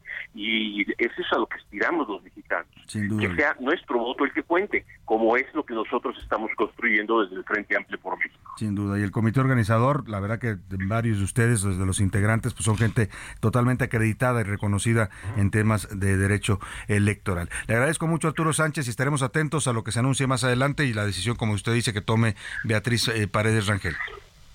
Agradezco mucho la entrevista y estaremos en contacto. Muchas gracias. Ahí está lo que está pasando en el Frente Amplio por México. Pues Marco Cortés, por lo pronto, ya se emocionó y subió un tuit en su cuenta de X, bueno, ahora le llaman X, antes se llamaba Twitter, y dice, muchas felicidades, amiga Xochil Gálvez. Las encuestas que se publican hoy te dan 15 puntos de ventaja y demuestran el sentir de la ciudadanía. Acción Nacional está unido, fuerte y listo para participar en la consulta del 3 de septiembre y que encabeces el Frente Amplio por México. O sea, ya Marcos, Marco Cortés lo está dando como un hecho que va a ser Xochil Gálvez, pues algo debe saber. Vámonos rápidamente a los deportes con el señor Oscar Mota que ya anda por aquí en la cabina. Los deportes en A la Una con Oscar Mota. Oscar Mota, bienvenido, ¿cómo estás? Mi querido Salvador García Soto, amigas y amigos, hoy un gran día para ganar la corona española el día de ayer, por supuesto, en el Estadio Azteca y en el Volcán Universitario. Ayer se jugaron dos partidos de alto nivel en fútbol femenil, por supuesto, con muchísimo aprendizaje para los equipos mexicanos. Por un lado, aquí en el Estadio Azteca, pues bueno, el Barcelona femenil, con todo y la campeona del mundo y mejor jugadora actualmente, eh, por supuesto, en el planeta, como lo es Alexia Putellas, ganó 2 a 0 al equipo de el del América Femenil, un buen partido. 35 mil personas fueron a ver este, en martes a las 8 de la noche. Me parece de lujo. Vamos a escuchar rápidamente las palabras de Claudia Pina, jugadora del Barcelona Femenil. Claudia, ¿cómo viviste esta experiencia en el Estadio Azteca con más de 30 mil personas y bueno, le ganan a un rival como el América? Creo que es un lujo poder vivir esto ante un gran equipo, ante un estadio histórico. Ha venido mucha gente y, gracias a todos los aficionados que han venido por hacer esto posible. un gran aprendizaje, quiero saber. Un gran aprendizaje, sin duda alguna. Y la verdad que las españolas en fútbol femenil están desatadas, arrasando con todo. De las mejores. De hecho, obviamente, tanto en la liga estadounidense, hablando en femenil, liga estadounidense, la liga francesa y por supuesto la española, es, es lo top. Pero ojo con sus palabras. A ella, para ellas jugar en el Estadio Azteca es de leyenda. A ver, es que el Estadio Azteca es, es literalmente una leyenda en el fútbol internacional. Una catedral auténticamente. Aquí, ahí jugó Pelé. Campeones Pelé, Maradona. No, Maradona, la mano de Dios ocurrió en el Azteca. Cantidad de goles y de historias. Rápidamente también en el Volcán, el Real Madrid, donde por cierto juega una mexicana, como lo es Kenty Robles, gana 3 a 1 al equipo de Tigres Femenil, insisto, un par de partidos muy buenos. Y la próxima semana tendremos un duelo entre Tigres y Barcelona y también Real Madrid contra América. Entonces, por ahí se estarán camalacheando. Y estaremos revisando también la parte rápidamente con la nueva convocatoria de el Jimmy Lozano, donde las novedades, querido Salvador, amigos, se vuelve a convocar a Héctor Herrera, un veterano ya de la selección nacional, y entre las caras nuevas, el chino Huerta, jugador de los Pumas. Viene por ahí una crítica donde dicen, bueno, ¿qué no se supone que ibas a tener caras nuevas? Y me traes a Héctor Herrera otra vez. Entonces, ya, ya, muy visto Héctor Herrera. Que me avisen a mí también bueno, de una vez, ¿no? Pues en una de esas te presentan a ti Oscar Mota, aunque sea como aguador. Pues yo ya funciono, ¿eh? Yo, por los viajes que yo le entro, no hay Muchas bronca. gracias, Oscar Hoy un gran día para ganar. Vámonos rápidamente a escuchar sus comentarios y opiniones. Ya andan por aquí en la cabina y les doy la bienvenida a José Luis Sánchez, que ya lo escuchó usted, José Luis. Salvador García Soto, bonito miércoles y ya listos aquí con sus mensajes. Y por supuesto, Milka Ramírez, ¿cómo estás, Milka? Muy bien, Salvador, feliz miércoles ombligo de semana. Oiga, que hace rato estábamos interactuando con la gente de TikTok, que tuvimos una transmisión en la primera hora directa, un live, como le llaman en TikTok, y la verdad mucha gente nos estuvo contactando ¿eh? a través de esta red social, nos hicieron preguntas, comentarios, les agradecemos mucho y les mandamos un abrazo. Llegó el momento de lanzar justo la pregunta en este espacio. ¿Qué dice el público?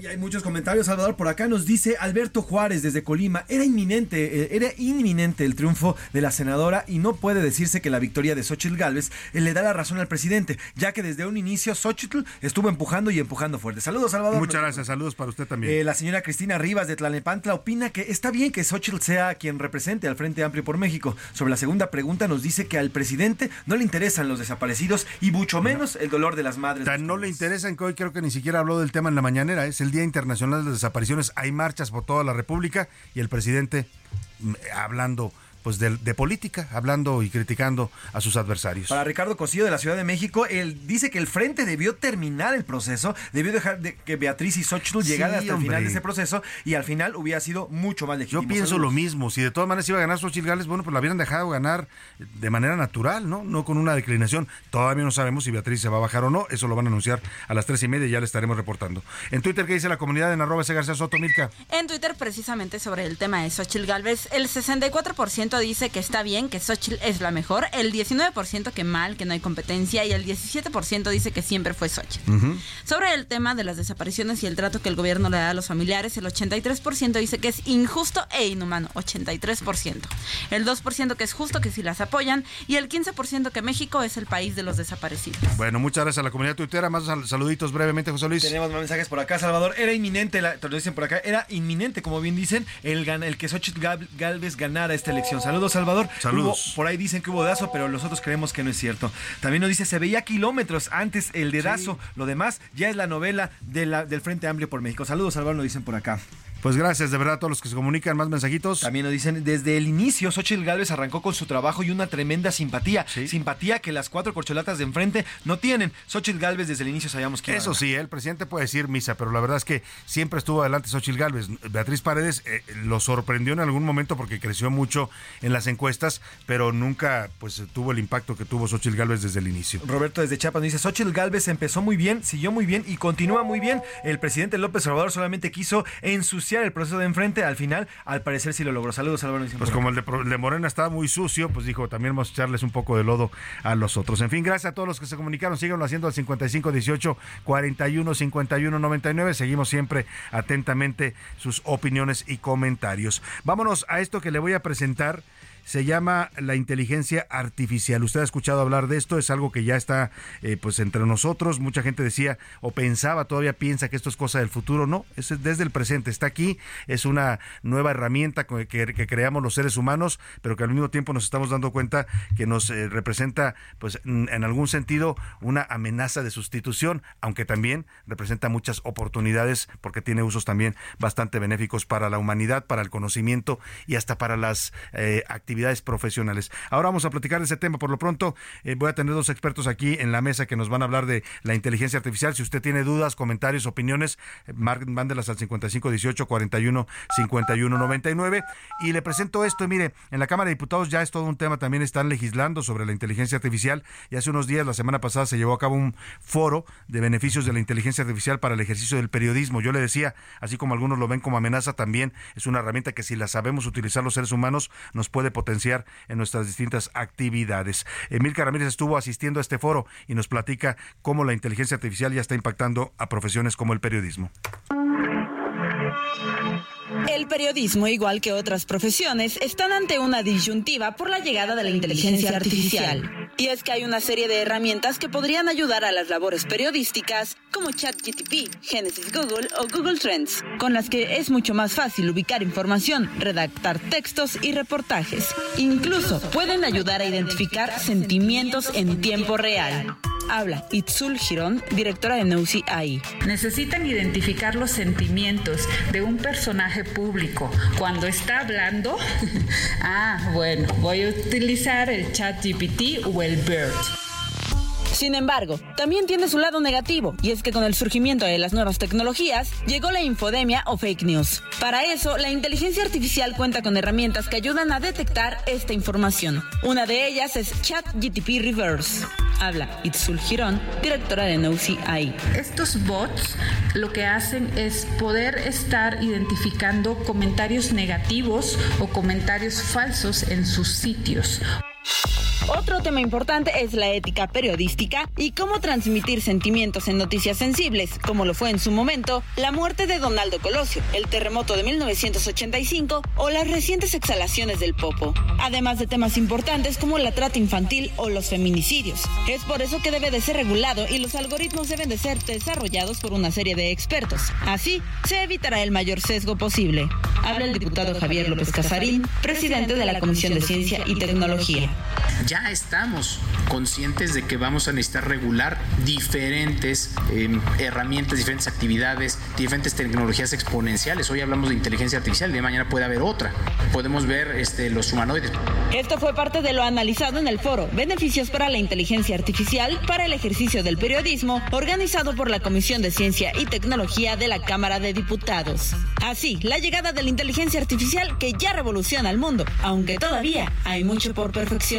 Para A la Una con Salvador García Soto, Milka Ramírez. Oiga, y es tan importante ya este tema de la inteligencia artificial y es importante que lo empezamos a entender y que lo empecemos a aprovechar más allá del temor que le causa a algunas personas, que la Universidad Iberoamericana, que está celebrando justamente sus 80 años de existir, esta gran universidad privada en México, eh, está eh, haciendo, organizando un foro internacional sobre inteligencia artificial. Va a traer expertos de todo el mundo para hablar de los retos, pero también de las eh, ventajas que nos puede dar la inteligencia artificial en distintos campos de la actividad y el conocimiento humano. Están conmigo en esta mesa y les doy la bienvenida a dos académicos de esta Universidad Iberoamericana, la maestra Claudia eh, eh, Cirabel Arruñada, eh, académica del Departamento de Comunicación de la Universidad Iberoamericana. Bienvenida, Claudia. Hola, buenas tardes. Un gusto. Y también está el maestro Luis Royce, él es coordinador de la licenciatura en Diseño de Ficciones y Narrativas Transmedia del Departamento de Diseño de la Ibero. Bienvenido. Buenas tardes. Ambos. A ver, empecemos por explicarle a la gente brevemente y para que se entienda con peras y manzanas, porque mucha gente no alcanza a comprender todo este concepto, ¿qué es la inteligencia artificial, Claudia? Bueno, en términos muy sencillos, eh, como para que todos los radioescuchas nos puedan comprender, imaginen que todas las herramientas que ahora utilizan en su cotidianidad, eh, van a pensar por sí mismas. Es, es, como la forma más sencilla de describirlo. Claro, o sea, son, son máquinas eh, que van a empezar, que están recopilando información de los humanos, esto lleva ya tiempo. Así es. Y que están imitando procesos de conocimiento humano. Así es. Eh, ya teníamos un buen rato conviviendo uh -huh. con inteligencia artificial en un nivel muy primario. Eh, desde que empezamos a usar redes sociales, que, que, Instagram te enseñara lo que querías ver. ¿Sí? Es inteligencia artificial en un nivel muy primario desde el algoritmo. Los famosos algoritmos, claro. Exactamente. Waze, que Waze te diga a dónde vas y cómo vas también. ¿Y cómo es, llegas más rápido? Eso es, es inteligencia artificial en un nivel muy primario. Lo que va a suceder ahora es que ya se va a salir de lo que aprende de ti y de las limitaciones en términos de variables. Uh -huh y va a crear sus propias variables. Ahora, Luis, eh, yo te pregunto, ¿esto es, es. Un reto o es una oportunidad o es un desafío para la humanidad? Pues son ambos. ambos. Mira, es un reto porque hay, de repente, como comenta Claudia, hay cosas que lo hace automático y no uh -huh. sabemos cómo lo hace. Entonces, eh, hay un gran desconocimiento de cómo operan todas estas tecnologías y estos algoritmos, cómo funcionan. Un algoritmo es una serie de instrucciones para programar un sistema, el que tú quieras, desde una receta de cocina hasta ChatGPT, que uh -huh. puede ser uno de los más complejos. Puede hacer una investigación o un... De lo que tú quieras, puede hacer una legislación, sí. puede crear una bomba, no, lo que tú quieras puede hacer pero la gente desconoce mucho, en general el público en general desconoce cómo funcionan, los gobiernos mismos desconocen, pero también son, son áreas de oportunidad. Uh -huh. Imagínate todo, desde que las máquinas empezaron con la revolución industrial, la automatización de los procesos que a veces eran muy tediosos, complejos, difíciles o hasta riesgosos, que estos sistemas puedan hacerlo automático. ¿no? Por supuesto eso enfrenta problemáticas diferentes, como, bueno, ¿qué va a pasar con los trabajos? Exacto. ¿Qué va a pasar con nosotros aquí hablando en radio? ¿no? A sí, lo mejor... Sí, a lo pueden grabar tu voz y decir, pues ya. Un ya, holograma aquí hablando, ¿no? Va a estar hablando y va a reproducir y va a poder responder de una manera inteligente. Entonces, ¿qué nos va a quedar a hacer? ¿no? Como antes, como uh -huh. antes cuando la cámara fotográfica se inventó, todos los pintores fotorrealistas decían. ¿para qué sí. hago esto? Y, y empezaron las vanguardias artísticas el arte se revolucionó uh -huh. porque ya no era solamente copiar la realidad, sino interpretar la realidad. Pues algo va a suceder, ¿no? A partir de todo este gran desarrollo que tenemos ahora. Sin duda alguna. Ahora, a la gente que, que tiene esta idea, porque es la idea más encasillada, ¿no? Tengo miedo de que me sustituyan en mi empleo y de que mañana me digan, ya no vas a trabajar porque ya tengo un robot que va a hacer tu función. ¿Qué le dirías tú, Claudia? Híjole, que en algunos casos... Eh no quisiera decirlo desafortunadamente porque no lo veo como una cuestión negativa. Uh -huh. Sí se van a sustituir empleos. Aquellos empleos, sobre todo, como, como bien apuntaba Luis ahorita, que sean muy mecanizados, muy uh -huh. de proceso. Eh, aquellos empleos que en los últimos años estuvimos haciéndolos en esta tendencia de, de tecnificarnos, pero tecnificarnos como en lo rutinario. Eh, me refiero en el campo en el que, en el que yo me muevo, eh, los community managers, este, uh -huh. algunos desarrolladores de contenidos para blogs, eh, cosas que eran como muy rutinarias. Es así, muy probablemente va a llegar una máquina y las tome, pero uh -huh. no tendríamos que tomarlo como, como una amenaza. Yo lo veo como una oportunidad de replantear, porque justamente este, este tipo de actividades o de empleos han caído en la precarización. Uh -huh. Hoy en día, eh, un community manager llega a cobrar cantidades ínfimas de sueldos y salarios uh -huh. eh, por actividades que son súper tediosas. Entonces, creo que es una, una buena oportunidad de dirigir eh, los talentos a otros lugares claro. y que como herramienta la, la inteligencia artificial haga la talacha. Claro. Ahora, en contraparte, están estos, estos grandes usos que le podemos dar, este provecho que le podemos sacar en el conocimiento, en las artes, en, las en la investigación científica. Yo les quiero preguntar por este foro internacional Construyendo el futuro de la inteligencia artificial, así se llama, lo organiza la Universidad Iberoamericana y justamente pues va a ocurrir en estos eh, próximos días. Platícame, Luis. Sí, mira, es muy interesante verlo desde diferentes ramas, ¿no? Por ejemplo, el derecho, el derecho, la propiedad intelectual, pues ahorita está replanteándose si un producto que generado con la inteligencia artificial es obra del quien que del quien genera el prompt o de que genera el, código o a quién le pertenece, ¿no? Pero eso pasó hace más de 150 años con la cámara fotográfica. Decían, no hay una creación, una creación creada por una máquina no puede ser una obra intelectual. Y así le decían a los fotógrafos que tomaban con cámaras fotográficas. Y así empezó el cine también. y así empezó el cine. Y empezó, y empezó a haber una legislación de decir, a ver, esta tecnología es operada por un humano. Bueno, ahora, Claudio también comenta, ¿no? Las inteligencias que se van a controlar por sí mismas. ¿Quién programó eso? Lo programó una empresa en los Estados Unidos, lo programó una empresa en Inglaterra, en Japón, en China, que ahorita, bueno, China está teniendo un desarrollo enorme que ni siquiera conocemos aquí porque no nos llega toda esa información.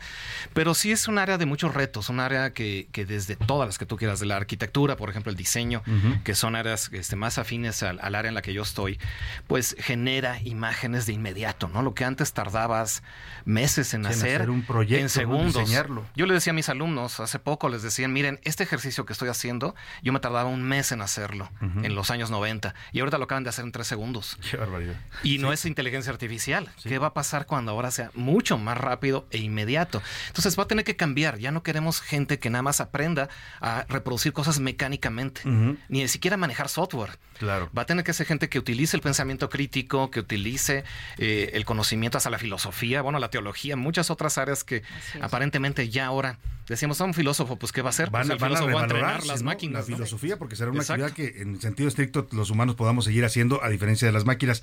¿Quiénes vienen a este foro internacional de la Universidad Iberoamericana y, y quiénes pueden asistir también, Claudia?